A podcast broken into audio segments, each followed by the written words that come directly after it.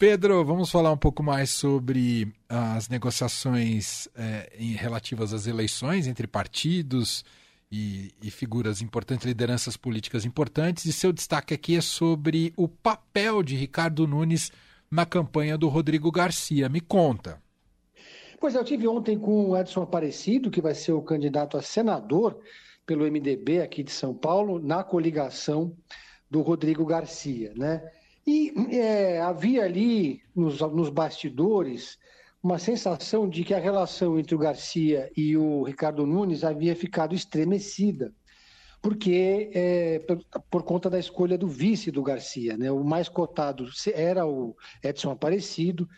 Um acordo havia sido feito ano passado já, que colocava o Edson Aparecido como vice, o Edson Aparecido que foi fundador do PSDB é, em 1988, deixou o PSDB para ir para o MDB, para ser candidato a vice. É, ele ocupava o cargo de secretário da Saúde do Ricardo Nunes, mas numa reviravolta na semana passada, o governador escolheu Geninho Giuliani do União Brasil. É, apesar dessa escolha ter desagradado ao Ricardo Nunes, eles conseguiram chegar num acordo, conversaram e selaram um acordo. O acordo basicamente é o seguinte: o Rodrigo Garcia vai apoiar a candidatura do, do Nunes à reeleição para a Prefeitura de São Paulo em 2024, daqui a dois anos. E, em contrapartida, o Ricardo Nunes vai se empenhar e colocar toda a máquina de São Paulo trabalhando na capital para a candidatura do Rodrigo Garcia. Isso significa, na prática, que vai haver um comitê unificado, que vai ser do Edson Aparecido com Garcia, que vai ser comandado pelo Fábio Lepic, que era secretário executivo do prefeito Ricardo Nunes, deixou o cargo só para assumir essa missão. Eles vão se reunir, vão, vão fazer reuniões nas regiões das 32 subprefeituras de São Paulo para reforçar essa candidatura aqui na capital. É, empenho total o Nunes vai ser uma espécie de comandante em chefe da candidatura do Garcia aqui na capital, que é considerado o ponto estratégico decisivo para a eleição. Né? O Fernando Haddad, que foi prefeito da cidade, tem maioria, é favorito aqui na capital, e tem o apoio do Márcio França, que venceu no segundo turno em 2018 o João Dória na capital. Ele tem também na chapa o Guilherme Boulos, que foi para o segundo turno na eleição passada para a prefeitura, é, na disputa é, aqui na capital também, perdendo para o Bruno Covas. Tem o apoio da Erundina, que também foi prefeita da cidade, enfim.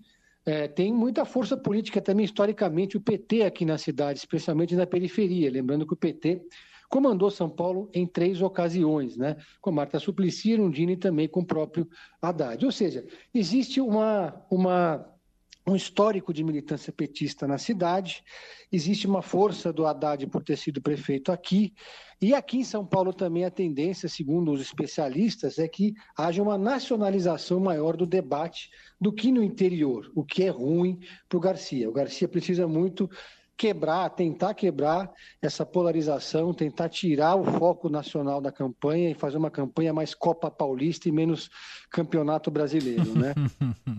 então é basicamente essa estratégia que eles estão traçando aqui. E enquanto isso, o Tarcísio de Freitas, que não tem estrutura nenhuma na capital, tem um partido que não tem tradição nenhuma, ele mesmo veio para cá só recentemente, morava em Brasília aposta tudo nas redes sociais e também na polarização. O, o marqueteiro do Tarcísio, que é o Pablo Nobel, é, diz para mim que é justamente essa estratégia, tentar transformar a disputa pelo governo de São Paulo numa Copa do Brasil. Bom, o, nesse momento, ah, duas coisas. Primeiro, o debate foi importante recentemente, né? Debate realizado ali pela TV Bandeirantes é, colocou um pouco mais na pauta a questão do, do, do, processo eleitoral envolvendo a sucessão no governo estadual. Né? Até aqui a discussão estava muito em torno mesmo das candidaturas presidenciais. Ah, e, e, eu queria te ouvir até em cima disso, Pedro, a partir do, do, debate, que estratégias estão sendo estabelecidas, porque ali foi um meio um ponto, do, virou uma espécie de ponto de partida de como serão ah, ah, os confrontos de estratégias entre eles, não é, Pedro? Foi uma, é uma boa referência. O debate da Band é sempre o primeiro e sempre delinei um pouco como é que vai ser a campanha. No primeiro, eu estava lá, inclusive, no domingo, assistindo o debate. No primeiro bloco, é, ficou, o Haddad teve o direito de escolher quem seria uh, o seu perguntado e escolheu o Tarcísio de Freitas.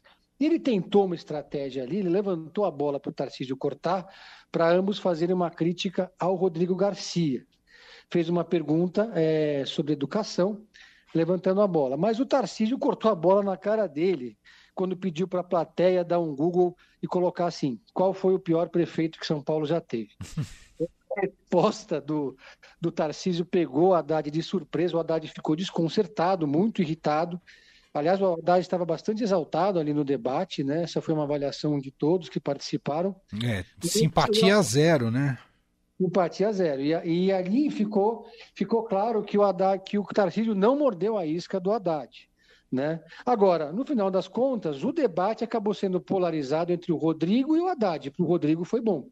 O Tarcísio ficou meio de coadjuvante nessa história. Porque a avaliação no PT e também a avaliação no Republicanos, que é o partido do Tarcísio, é que os dois, tanto o Haddad quanto o Tarcísio, só têm chance de vencer a eleição se eles reproduzirem a polarização nacional em São Paulo. Né? Se eles trouxerem o debate presidencial para cá, com seus respectivos padrinhos, Lula e Bolsonaro. E a, e a única chance do Rodrigo Garcia é justamente o oposto disso.